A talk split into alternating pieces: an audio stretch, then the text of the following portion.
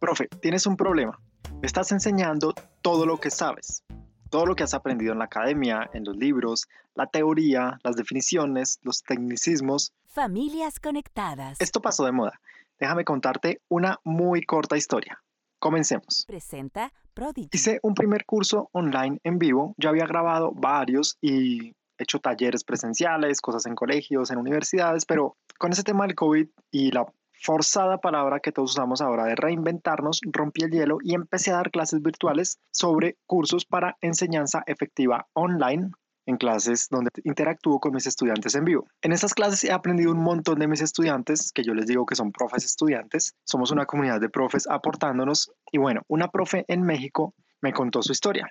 Eh, ella, pues la, sentí bastante preocupada, así que hablamos unos minutos y su percepción de la educación en ese país me pareció difícil. Me contó que por lo menos donde ella estudia, no sé si es de todo el país o de, de la región puntualmente, creo haber escuchado Monterrey, no estoy seguro, pero bueno, me dijo, mira, hay una situación y es que los alumnos no están asistiendo a clases porque no tienen internet, porque no tienen computador, porque no hay motivación o por la combinación de estas tres cosas. Así que la directora del instituto donde yo enseño pues me pidió, hey, tenemos que organizar alguna estrategia, inventémonos algo para enganchar a los estudiantes. Definitivamente estamos en una pequeña crisis económica, los padres no están pagando las clases de sus hijos, no hay ingresos económicos y pues si esto sigue así, no vamos a poder pagar salarios a los profesores. ¿Cómo lo vas a hacer? Yo le pregunté un poquito intrigado por la situación. No sé, no sé, me dijo algo decepcionada. La directora me ha pedido varios cambios, sin embargo es muy psicorrígida. Mira, no me deja cambiar cosas de la academia, no me deja cambiar estructuras, las clases tienen que ser de 50 minutos. La verdad es muy difícil para mí mantener la atención, a veces no llegan todos los estudiantes.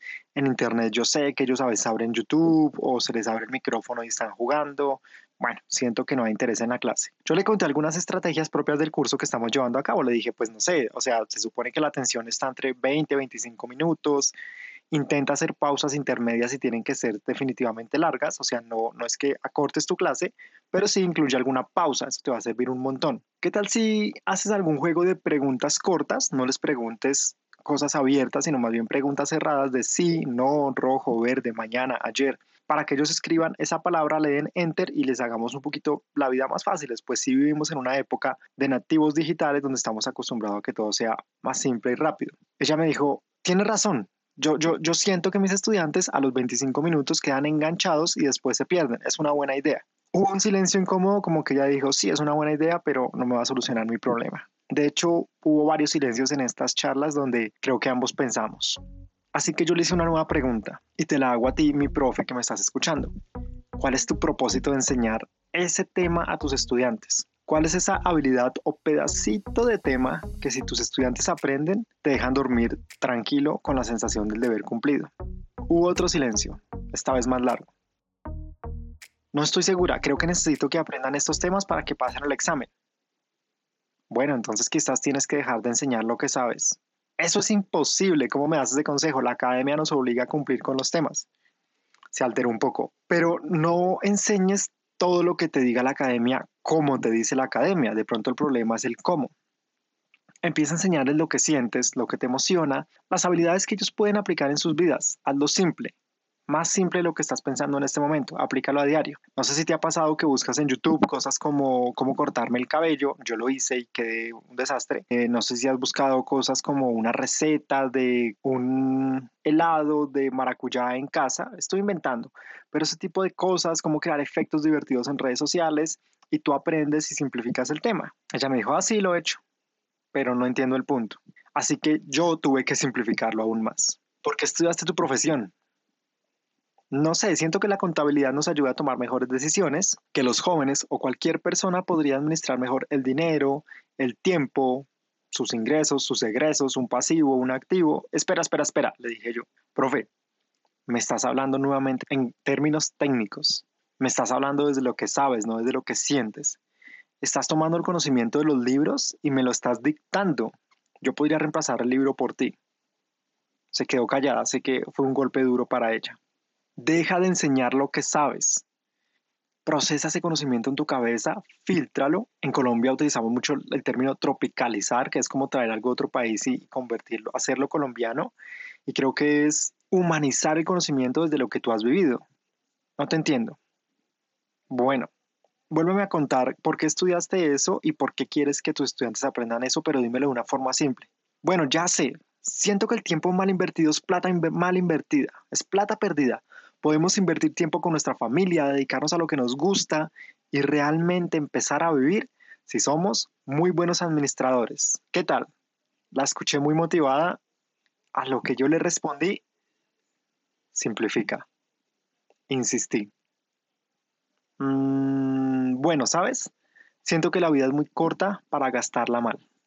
Siento que la vida es muy corta para gastarla mal. En ese momento yo sentí cómo ella se relajó, cómo le brillaron los ojos, cómo entendió la idea. Ella había entendido el concepto de dinero y tiempo como algo que se invierte o se gasta y por eso había estudiado contabilidad y por eso quería conocer bien qué pasaba con la pérdida de la plata o con la pérdida del tiempo y cómo desde sus emociones, no desde la academia, cómo desde algo con lo que yo conecté en ese momento, me dijo, quiero que mis estudiantes disfruten la vida. En, el dinero, como con los años, como con las horas, los minutos, hay pérdidas, hay ganancias, hay inversiones a riesgo. A veces le coqueteas a alguien que no te corresponde y estás invirtiendo a riesgo con esa persona. A veces hay inversiones seguras de tu tiempo. Hay gastos innecesarios de tu tiempo. Definitivamente siento que la contabilidad me puede ayudar a disfrutar mejor mi vida, a aprender eso que realmente quiero, a enseñarle eso a mis estudiantes, que aprovechen el tiempo en la tierra. Nos queda muy poco y con la época de COVID no sabemos qué pueda pasar.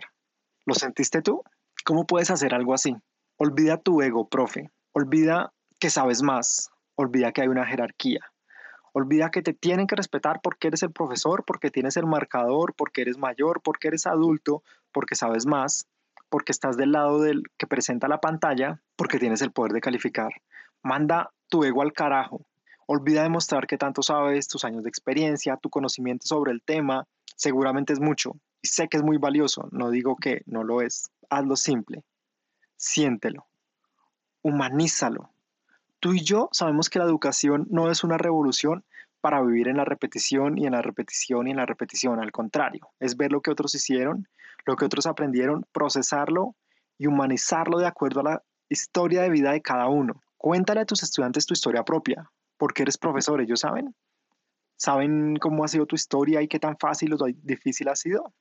De tantas opciones y alternativas en el mundo, te puso a ti como profe de ese estudiante para que compartieran tiempo.